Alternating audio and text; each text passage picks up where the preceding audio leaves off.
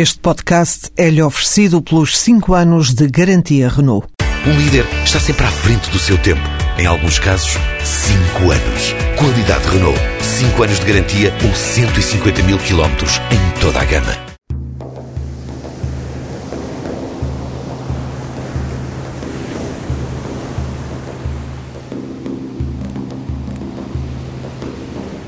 Caminhamos por 600 milhões de anos do planeta Terra, em que estes lugares foram possuídos por movimentadas águas dos oceanos, deixando nas rochas e nas escarpas das montanhas sinais evidentes desse gigantesco convívio. Soma-se uma paisagem fóssil de 50 milhões de anos, 200 espécies de aves e 800 plantas diferentes. E os primeiros homídeos, Tejo abaixo, há mais de 300 mil anos. Entretanto, na Idade do Ferro, estendia-se por 40 quilómetros às portas do Ródão a Catedral de 10 mil gravuras, um intenso complexo de arte rupestre do Vale do Tejo, quebrado nos anos 70 pela insensível barragem de Fratel. Além de uma visita aos sítios da geodiversidade e da biodiversidade, lançamos um olhar pelo património histórico-cultural que por estes dias se manifesta nos mistérios da Páscoa judaico-cristã. São convidados deste programa o geólogo Carlos Neto de Carvalho, coordenador científico do Geoparque Naturtejo da Meseta Meridional, António Catana, investigador dos vestígios e rituais religiosos desta região, e o engenheiro Armindo Jacinto, presidente do Conselho de Administração da Naturtejo, a quem peço que me diga, para começar, o que é um geoparque. O geoparque é uma área geográfica perfeitamente definida que tem um importante património geológico ao qual se soma o importante património da biodiversidade e do património histórico-cultural e para o qual foi definido uma estratégia de desenvolvimento sustentado. Portanto, é isto que faz um geoparque.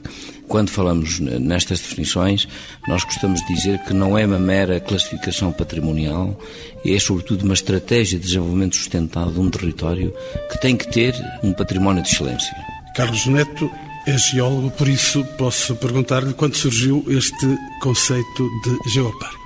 Ora bem, o conceito de geoparque surgiu ainda antes do início deste século e apareceu associado a, a quatro territórios europeus que desenvolveram este conceito de proteção, mas sobretudo de valorização do património geológico. Portanto, é atualmente e a partir de 2004 reconhecido pela Unesco e de facto tem uma afirmação internacional, neste momento já à escala global, existindo hoje em dia 92 geoparques espalhados um pouco por quase todos os continentes, infelizmente ainda não África, mas segundo aquilo que vai decorrer agora nos próximos dias em Paris, na sede mãe da Unesco, poderá entrar um novo geoparque, isso é uma boa notícia, um novo geoparque africano, o primeiro, proveniente da Tanzânia. E quantos geoparques existem em Portugal e em que é que eles se diferenciam? Atualmente existem dois geoparques em Portugal reconhecidos pela Unesco, sendo que os geoparques têm-se afirmado e têm disputado um especial interesse.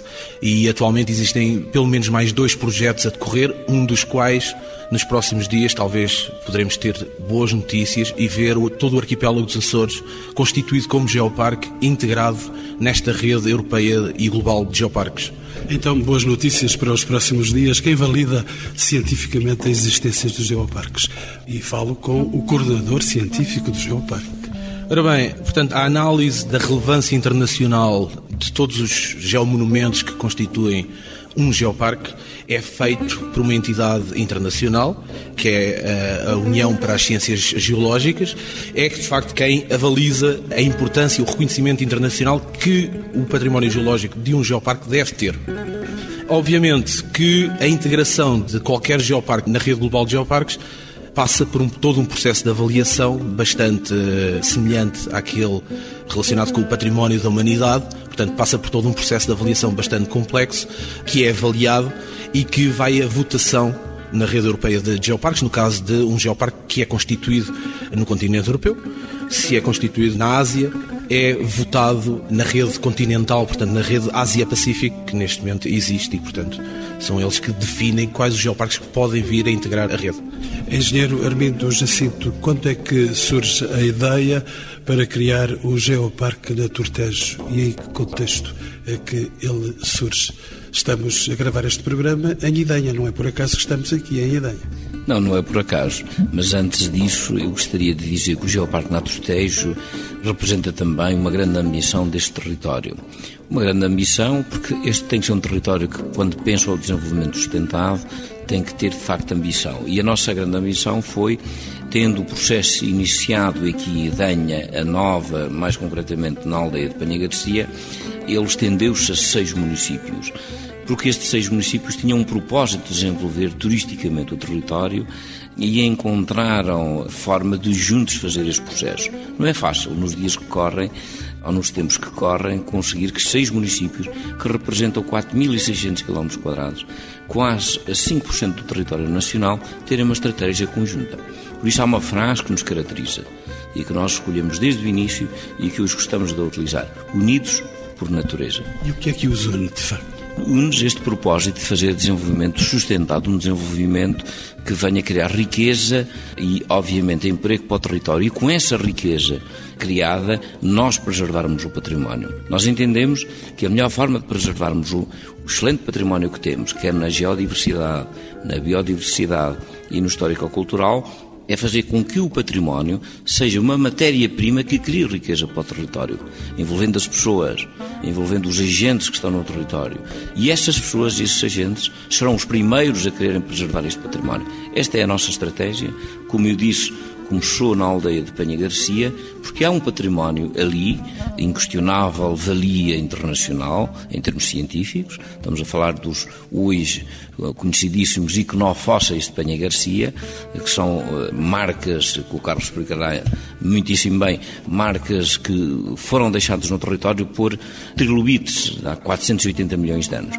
E naquele tempo em que nós fizemos o encontro, queríamos perceber o que era este património, a importância que tinha e que estratégia seguir para preservar este património.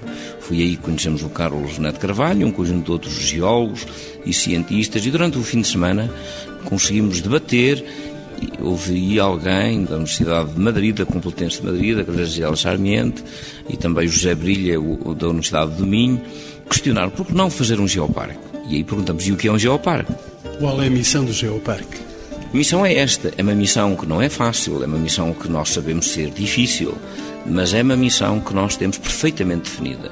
Desenvolver, ajudar ao desenvolvimento sustentado do território. Quando falamos em sustentabilidade, estamos a falar em economia, estamos a falar no património que queremos preservar e estamos a falar nos nossos filhos que nós queremos que tenham aqui uma oportunidade de futuro.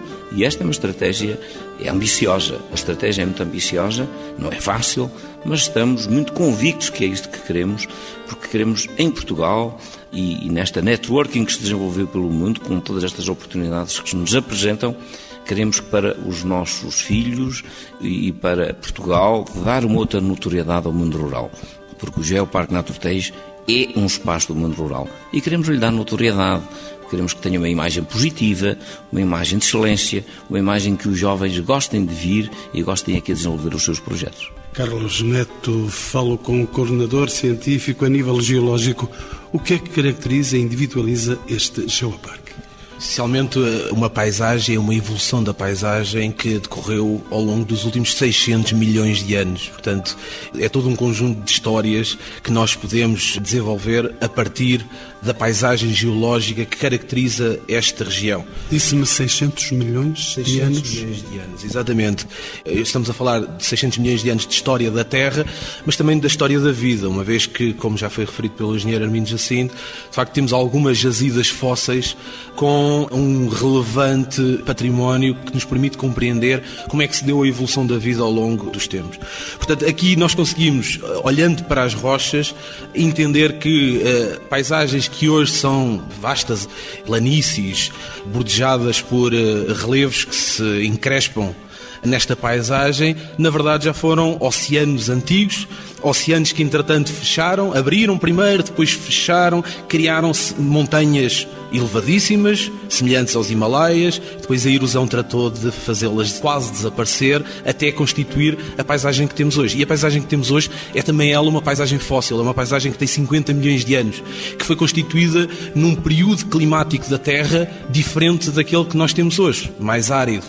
E, portanto, deixa uma marca impressa na paisagem nomeadamente nas cristas quartzíticas de Panha Garcia, no Monte Ilha Granítico de Monsanto, que não se encontra, pelo menos desta forma tão pujante e patente, noutro sítio em Portugal. E que ecossistemas integram este geoparque? Ora bem, em termos de, de, ecossistemas atuais, nós temos a sorte, o facto de existir o Rio Tejo. E o Rio Tejo, de facto, como grande rio da Península Ibérica é fundamental para uma biodiversidade muito significativa, mais de 200 espécies de aves identificadas, mais de 800 espécies de plantas existentes e que, no fundo, constituem um património bastante rico, bastante interessante, estudado até certo ponto e que nos permite, de facto, transportar qualquer interessado para a natureza e compreender não só como é que ela evoluiu, mas como ela se constitui hoje em dia nesta paisagem e como é que ela interage com o homem, com as atividades humanas, com as práticas culturais milenares que existem nesta região e que, de certa forma, deixaram uma impressão bastante significativa numa paisagem que é fundamentalmente uma paisagem cultural. Mais do que numa paisagem natural, o que temos é uma paisagem transformada pelo homem, pelo uso regrado, até certo ponto, dos recursos naturais existentes.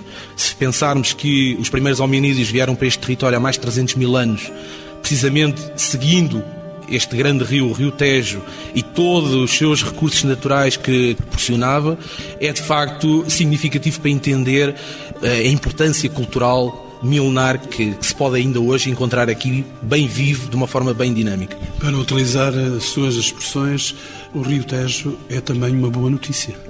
Rio Tejo é uma fantástica notícia. Primeiro, percebermos porque é que existe o Rio Tejo. Não é? Quando visitamos o nosso território, mais do que vê-lo, é preciso entendê-lo. E para entender o Rio Tejo, nós temos as ferramentas certas. Nós temos as rochas do Monumento Natural das Portas do Rodo, que nos permitem precisamente fazer essa leitura. Mas foram os espanhóis que o fabricaram. A natureza que o fabricou e que nós partilhamos desde há muito tempo com os nossos irmãos espanhóis. E é de facto um património muito significativo que nos une e que nós devemos saber utilizar em comunhão, nomeadamente a questão da água que nos une, que é o tema deste ano para a Unesco. Portanto, a temática da água é fundamental também este ano celebrar, porque de facto é uma riqueza natural que nós devemos saber conservar, mas mais do que isso, ou também, é de facto um recurso cultural muito significativo que tem unido os povos ao longo dos tempos, seja como meio de comunicação, seja como recurso que deve ser utilizado sensatamente por todas as partes. O geólogo Carlos Neto fala apaixonadamente destes lugares e destes sítios. Muitos destes sítios prendem-se também com a atividade do homem, já nos foi dizendo um pouco disso. A nível de gravuras rupestres, existe neste território um importantíssimo património. Pode-nos falar um pouco das gravuras rupestres do Tejo? Estamos muito habituados a ouvir falar das gravuras rupestres do Coa. Afinal, o Tejo também tem gravuras. Sim, de facto, o Rio Tejo é uma enorme catedral, tal como o Coa, para a arte rupestre e, no fundo, complementa a evolução da arte rupestre e da cultura desta região. Estamos a falar de uma área de cerca de 40 km, onde se distribuem cerca de 10 mil gravuras rupestres. Infelizmente, a maior parte delas desapareceram com a construção das barragens, nomeadamente a barragem do Fratel, na década de 70. Há sempre uma barragem à espera de uma gravura. Exato. Outro período em que se olhava para os rios noutra perspectiva, em termos de, de utilização do recurso água, mas de facto mais de 90% destas gravuras encontram-se atualmente não disponíveis para visita. Por essa razão, o município de Vila Velha de Rodon desenvolveu muito recentemente um projeto muito interessante que é o Centro de Arte Rupestre do Tejo, onde qualquer pessoa pode ir e pode visitar e ver esta arte rupestre que está submersa. Outra maneira bastante interessante é, partindo do Centro da Arte Rupestre do Val do Tejo, em Vila Velha de Rodon, partir num passeio de barco ao longo do rio, subindo o rio, até ao Caixão de São Simão, já em Nisa, na outra margem, e ver in loco este importantíssimo património que é de facto vale imensa pena visitar até por causa do enquadramento natural, não só a parte cultural é muito significativa, mas do ponto de vista do enquadramento natural é fabuloso, é? entendermos como é que há alguns milhares de anos o homem entendia a paisagem e queria de alguma forma marcá-la na rocha para as gerações vindouras. Foram porventura também pastores que terão feito isso?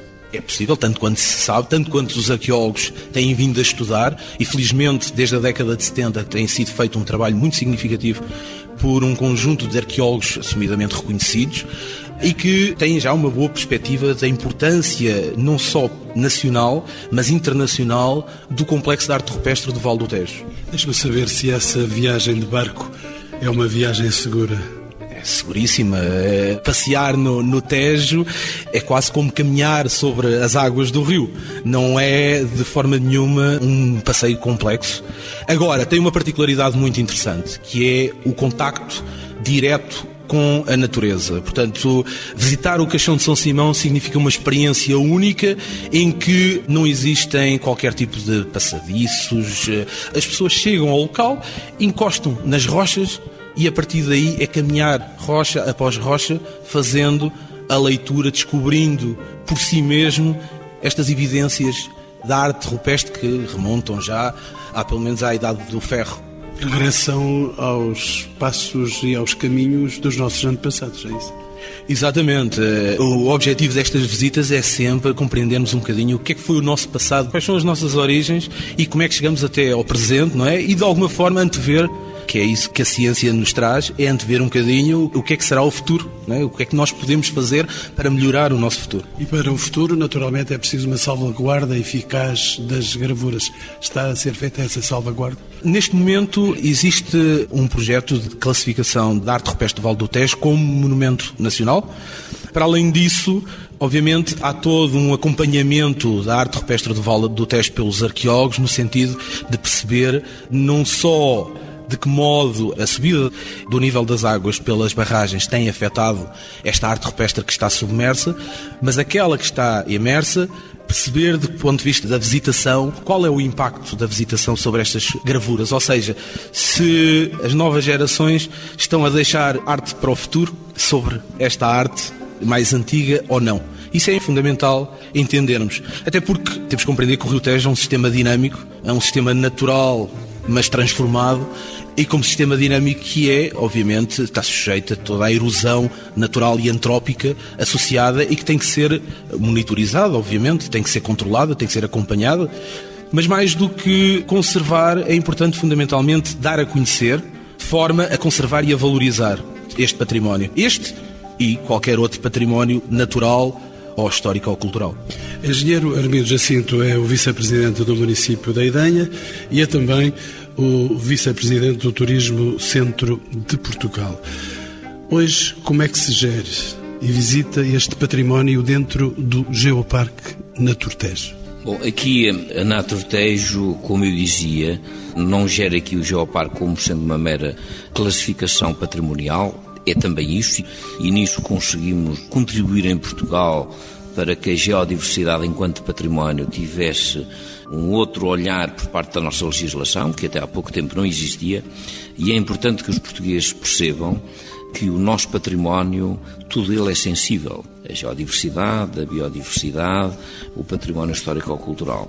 Estamos a falar de patrimónios e o património deve ser entendido como muito sensível, ao qual devemos preservar e também divulgar e fazer com que ele seja fonte de riqueza hum, para todos nós. E foi nessa perspectiva que a Naturteis também se organizou enquanto entidade que, conjuntamente com os seus parceiros, os hotéis, a restauração, a animação turística, as agências de viagem, enfim, os agentes que existem no território, e desta forma organizámonos para fazermos deste território um destino turístico e um destino turístico que tem produto organizado. Sabemos que em Portugal eh, os territórios do Algarve, da Lisboa e Madeira são destinos maduros, destinos com muita dimensão de hotelaria e, como tal, os operadores turísticos programam para estes territórios. E o, o Geoparque Naturteis, apesar de ter uma dimensão significativa, ainda não tem uma dimensão hoteleira que no futuro ambicionamos ter, não para ter um turismo de massas, mas para termos um turismo de qualidade, mas para termos também uma dimensão que economicamente influencia o PIB deste território. E foi nessa perspectiva que entendemos que a melhor forma de conseguirmos que este seja um destino de visitação é estarmos organizados, é estarmos com todos os hotéis a criar programas, com todos estes agentes que fomos falando. E é isso que fazemos. Hoje a Nato É o chamado um operador de incoming. Prepara os programas com todos estes agentes, testa estes programas, vende-os no mercado, quer diretamente a quem nos visita, quer aos operadores turísticos e faz isto não só em Portugal, como na Península Ibérica, como mercado de proximidade, mas também pelo mundo. Ainda agora, há muito pouco tempo, estivemos de regresso de Berlim. Berlim é a maior feira de turismo do mundo é também o maior emissor de turismo do mundo e de turismo de natureza do mundo, que é o nosso produto de excelência, a nossa umbrella.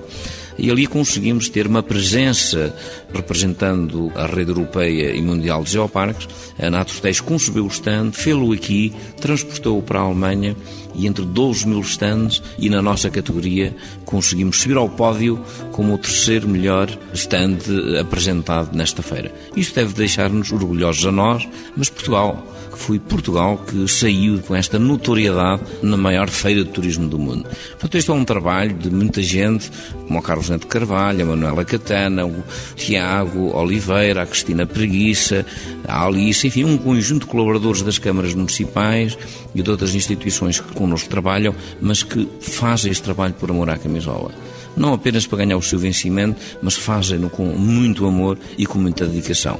Temos tido resultados positivos, mas continuamos permanentemente e com esta nossa vontade de contribuir para o desenvolvimento sustentado do território. Boas notícias também desse lado, afinal o programa hoje está a dar boas notícias constantemente.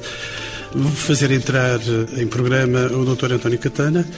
Ele especializou-se uma investigação entre o património material e, sobretudo, imaterial. Mas antes ainda de falar com o Dr. António Catana, gostava ainda de pôr ao Carlos Neto, ele é geólogo, já ouvimos dizendo, que outro património arqueológico destaca do Geoparque, para além daquilo que já foi referido. Ora bem, o paleolítico do território do Geoparque é bastante conhecido. Estamos a falar, obviamente, de instrumentos líticos feitos de pedra, utilizados pelos primeiros hominídeos que habitaram o território, já para mais de 300 mil anos. Portanto, temos evidências de uma ocupação praticamente permanente do território com base nessa estratigrafia, portanto, que tem sido feita pelos arqueólogos.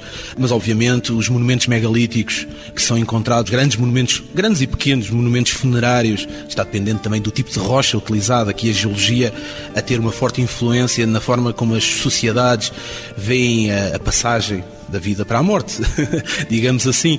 Mas, de facto, esses monumentos que se encontram na paisagem, sobretudo da parte sul do território de Geoparque, estamos a falar da zona de Nisa, Conselho de Nisa, mas também a região do Rosmanial, são bastante significativos. Obviamente, a romanização do território tem marcas particularmente evidentes em Idanha Velha e depois todo um património construído, templário e hospitalário também, que está bem patente ainda um pouco por todo o território, pelos castelos que foram constituídos nesta zona de fronteira. São de facto alguns dos elementos do património arqueológico que nós podemos encontrar. Mas há depois outro tipo de património arqueológico, menos conhecido e bastante mais recente, que neste momento estamos a desenvolver e a valorizar, que é o património mineiro. Portanto, a história mineira deste território tem 5 mil anos, é uma história bastante antiga, remonta à Idade do Bronze e nós temos essas evidências na paisagem. É um património escondido. É um património menos conhecido em Portugal, mas de facto na Europa tem tido abordagens muito interessantes e de facto tem tido também um crescimento, um impacto, mesmo um impacto económico bastante significativo nas zonas onde tem sido valorizado. O património mineiro desta região assenta essencialmente em práticas extremamente primitivas que remontam, curiosamente, ao período romano ou mais antigo. Práticas que vieram praticamente até à década de 60 ou pós-guerra e que ainda hoje fazem parte da memória de muita gente que aqui vive e que aqui viveu esses períodos. Sobretudo a seguir à década de 30 e apanhando a Segunda Guerra Mundial. De facto, aqui a febre do wolframio foi bastante significativa. Constituíram-se muitas pequenas minas que elaboraram de uma forma sustentável, do ponto de vista ambiental, inclusivamente, e envolveram milhares e milhares de pessoas. É algo que não se tinha ideia até recentemente e, com base em estudos recentes, começamos agora a entender, de facto, a importância que esta zona de fronteira teve para a questão do wolframio e, no fundo, a compra da neutralidade portuguesa durante a Segunda Guerra Mundial. Armindo Jacinto, já há momentos que me estava a pedir a palavra. Bom, neste aspecto, esta região do Geoparque Nato Tejo e aqui concretamente falando de Idanha Velha, que foi aqui aflorado, há que referenciar que a cidade de Idanha Velha representa um importante património que ainda hoje tem nas suas epígrafes no período romano. A cidade de Idanha Velha, no seu auge, era uma cidade com 5 mil habitantes no período romano. E foi uma importante cidade no período visigótico. No período visigótico, teve conhecidas 28 cunhos de moeda de ouro diferentes. Do que é hoje o território nacional é o maior número de cunhos de moeda de ouro diferentes conhecido. Também no período islâmico, foi uma importante cidade islâmica e uma importante cidade templária. É aqui também nos Templários que o Conselho de Idanha reúne o maior número de castelos, comendas e lugares templários que há no município no país. Estamos a falar de oito castelos, oito comendas e um lugar templário. Portanto, há um património arqueológico extraordinariamente importante que tem a ver com a localização geográfica do território, a aproximação do Tejo e também, direi eu, no período romano, esta cidade soube ajudar a construir a ponte de Alcântara, que é hoje um monumento único na Europa no período da romanização, mas continua em utilização. Isto fez com que a grande autoestrada de Mérito Augusto, a Braca Augusta, desse a esta cidade, a esta região, cerca de 1300 anos de sucesso. E há aqui um património arqueológico riquíssimo que esta região também beneficia. Carlos Neto, ia dizer? De facto, os romanos instalam-se aqui nesta região também por causa dos recursos geológicos. De facto, esta cunhagem de moeda está relacionada com o facto de existir grande quantidade de ouro que foi explorado em vastíssimas minas, nomeadamente uma que, inclusivamente, nós integramos no Monumento Natural das Portas do Ródão, que é o Conhal do Arneiro. Conhal do Arneiro é uma vastíssima área que foi completamente explorada transformada pela atividade extrativa durante o período romano. Nós temos, na atualidade, o ouro negro, que não é propriamente o ouro que é extraído aqui, não é? O petróleo está mais longe. Exato, o petróleo, se tudo correr bem, está mais para o Ocidente e vamos a ver no futuro. Mas, de qualquer maneira, de facto, esta região sempre foi bastante rica em ouro, ainda hoje é reconhecida como tal, e de facto, durante o período romano, temos o auge da atividade mineira na paisagem, marcada na, na paisagem. São extensas dezenas de, de hectares completamente mexidos pela atividade extrativa romana que se contabiliza em algumas toneladas de ouro retiradas e transformadas aqui uh, na região. António Catana, bem-vindo aos Encontros com o Património. É autor de algumas obras sobre património imaterial, como Os Mistérios da Páscoa em Idanha. Deixe-me perguntar-lhe o que é que gostaria de destacar do importante património imaterial deste território. É vasto esse património? É muito vasto este património e, se formos ver bem, em todos estes seis municípios existe muita riqueza deste património imaterial e sobretudo aqui em Idanha Nova. É, precisamente, sobretudo em Idanha Nova, na medida em que há razões que o justificam, não é? Nomeadamente, eu queria aqui salientar, é que desde os cultos pré-romanos até, conforme aqui foi muito bem salientado, eh, a presença que houve destes povos pagãos que efetivamente continuaram, até que depois nós chegamos à época da confluência das três religiões monoteístas que aqui existiram. Estas três religiões também tiveram uma grande influência em todo este território, em todas estas tradições que estão dispersas nos seis municípios do Geoparque, mas particularmente aqui neste Conselho. E depois, nomeadamente, através dos templários, conforme ainda há pouquinho o Sr. Engenheiro Armindo Jacinto referiu, é uma presença muito forte. E nós notamos-la, inclusive, na presença da padroeira dos Templários, embora seja tudo sempre em segredo, todo, como nós sabemos, está sempre tudo isso ligado aos Templários, mas nós sabemos que a padroeira dos Templários era Maria Madalena. E nós, aqui nas nossas tradições, particularmente tradições quaresmais e pascais, ela está presente.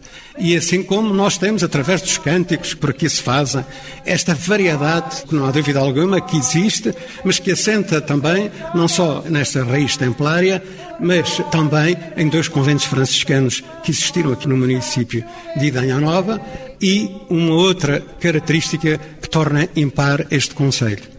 É que nove misericórdias ainda hoje existem. Existiram onze misericórdias. E elas são o garante da maior parte destas tradições quaresmais e pascais. E nestes dias que vêm aí, nesta Semana Santa que se aproxima, há gestos históricos da liturgia pascal e da quaresma que se realiza aqui. É notável esse património? Muito notável. Não há dúvida alguma que nesse aspecto é de uma eh, riqueza inigualável, na medida em que nós ainda temos representações, por exemplo, da ceia do Senhor Há ainda quatro das nossas freguesias, onde, através das misericórdias, ainda temos presente essa representação. O lavar dos pés. O, o lavar dos pés, e, e, e com uma característica muito especial, muito especial é que nós estamos habituados a ver em Roma, na Quinta-feira Santa, o Papa, depois o Cardeal Patriarca, os, pronto, os parcos, bispo. Nós ainda mantemos em duas freguesias deste município. E segura, tanto quanto é, é, Sim, sim, sim, sim em Segura e Alcafozes, é o provedor da Santa Casa da Misericórdia, que nesse momento, esse rito, essa cerimónia do lava-pés é presidida por ele, com a presença dos párocos, mas que efetivamente souberam, devido a períodos conturbados da nossa história pátria, como foi o liberalismo e depois com a República, não é? que foram períodos muito difíceis em que a maior parte dos padres e frades quase que desapareceram, mas quem segurou essas tradições foram de facto esse grande número, que é único no país, nove misericórdias atualmente. E portanto, os próprios padres, ao longo dos tempos, quando voltaram a realizar as suas ações litúrgicas, não é?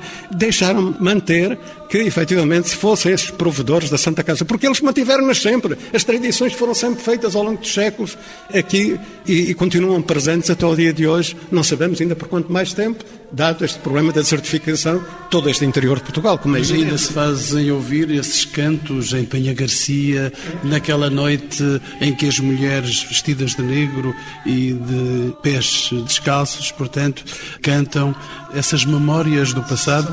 E aqui, se bem me lembro de uma reportagem que fiz aqui em Sexta-feira Santa, ao cantar da encomendação das almas, sim, sim, sim. com um som histórico. É isso, é evidente. Não há dúvida alguma que, nesse aspecto, estão bem arraigadas essas tradições e de tal modo que foram transmitidas, embora estes cultos às almas venham de tempos pagãos, mas que não há dúvida alguma que foi a partir do Concílio de Trento que começa o culto às almas do purgatório.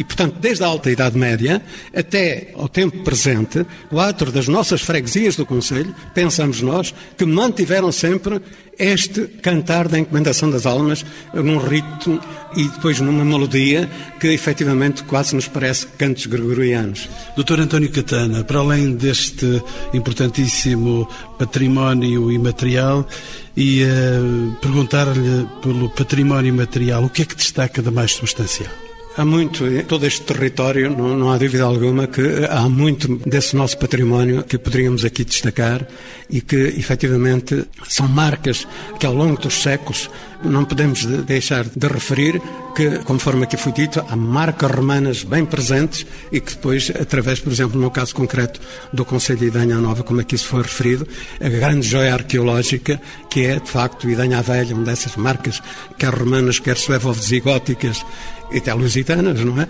E que depois, com o tempo árabe aqui, estiveram bem presentes e que não há dúvida alguma que nós podemos, visitar todo este nosso património, depois, a nível dos templos, não é? Nós temos os templos românicos, estão espalhados por todo este território. Concretamente, no Conselho de Idanha Nova, temos duas joias lindíssimas de templos românicos, que é a Igreja de São Miguel, eh, junto do Castelo de Monsanto, São Pedro de Vira Corça, que é outro dos locais míticos e místicos deste Portugal e que encanta todos aqueles que ali se aproximam e ficam apaixonados e a dizer que este património é tão resistente quanto as gravuras do Tejo. Eu, para mim, tenho essa impressão, embora muito dele depois nos leve para o imaterial não é? e para o oral, mas que não há dúvida alguma que tem as suas características que a nós são marcas de um passado coletivo. Engenheiro Armindo Jacinto ia dizer ainda. E a dizer que todo este património material, muito bem contextualizado pelo Dr. António Catana, também hoje é um património que nós temos valorizado, quer com o trabalho de investigação que se tem feito, o Dr. Catana tem sido aqui, conjuntamente com outros investigadores, é verdade, mas há que realçar este papel extraordinariamente importante. Havia algumas, por exemplo, neste património dos Mistérios da Páscoa de Idanha, havia algumas freguesias onde já não se fazia nada disto e hoje volta-se a fazer em todas e mais uma. Nós temos 17 freguesias e hoje em 18 locais do Conselho de Idanha se faz habitualmente com gente nova que veio. Eu lembro-me, por exemplo, o padre Vitor Vaz, na Sexta-feira Santa, que é um dos momentos altos do descimento de Cristo da Cruz em Monsanto, no ano que passou, me dizia: Nunca vi a minha igreja tão cheia, com tanta gente e, sobretudo, muitos não eram desta terra. Vieram ver. Portanto, nós temos criado aqui uma autoestima junto das populações, junto dos grupos, que a tradição oral que passou de geração em geração continua a acontecer com gente nova. Doutor António Catana? Eu ia referir, por exemplo, sobre o descimento da cruz. Numa das últimas investigações que realizei, constatei que em Salamanca foi em 1615, aproximamos de quase 400 anos, que foi feita a primeira vez esse descimento da cruz. E as referências que há é que foram feitas por frades franciscanos foram eles a descrevar o Cristo e depois o colocaram no esquife, que é aquilo que acontece ainda hoje muito presente aqui no caso concreto em Monsanto e, portanto, para também chamar a atenção que a grande importância desses conventos franciscanos que aqui houve no Conselho, certamente que com a grande rotação que havia dos próprios frades nessa altura, particularmente aqui na parte ibérica, e, portanto, há quantos anos eles trouxeram e nós mantemos este o tal preservar das tradições até o momento presente. Engenheiro Armindo Jacinto, todas as razões para um turismo equilibrado e organizado para a Páscoa que está aí. É verdade. Nós costumamos dizer e dizemos com toda a pertinência que vir a este território é bom de janeiro a dezembro, todo o ano. E temos, ao longo de todo o ano, diferentes particularidades, quer da paisagem, quer dos usos, costumes e tradições, do nosso património, que convida à visita ao território. Mas a propósito do património imaterial e desta tradição da nossa oralidade, também há que referenciar aqui a passagem do testemunho de gerações em gerações em saber fazer bem determinadas práticas culturais. E hoje estamos apostados muito em valorizar isso em termos da economia.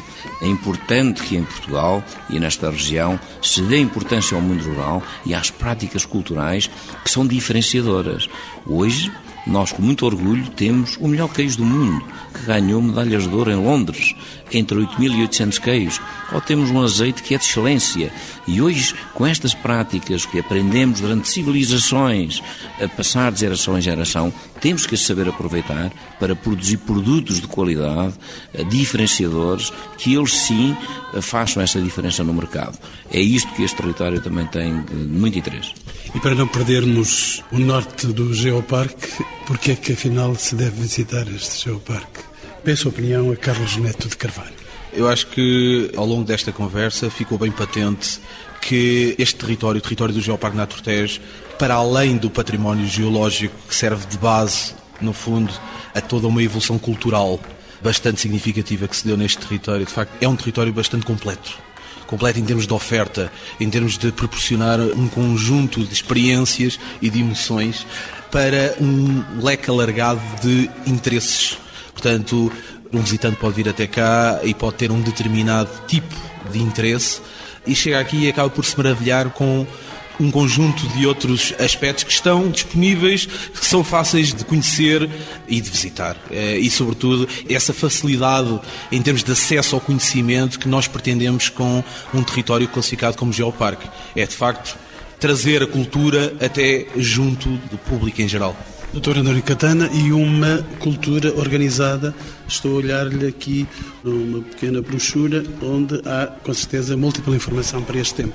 Sim, sim. Quem desejar visitar aqui o município de Idanha Nova, concretamente, tem uma agenda que já vai no quinto ano que é publicada e que traz todas as tradições que existem durante todo o período quaresmal e pascal até às romarias, até o 3 de maio, que é a grande festa de Monsanto. Nós temos aqui agendadas, e como sabe, são variadíssimas as nossas tradições, os nossos cantos quaresmais que aqui existem, são muito variados e que qualquer pessoa pode ter acesso através do próprio site do município, quer através da própria agenda em suporte papel, podem, de facto, verificar isso.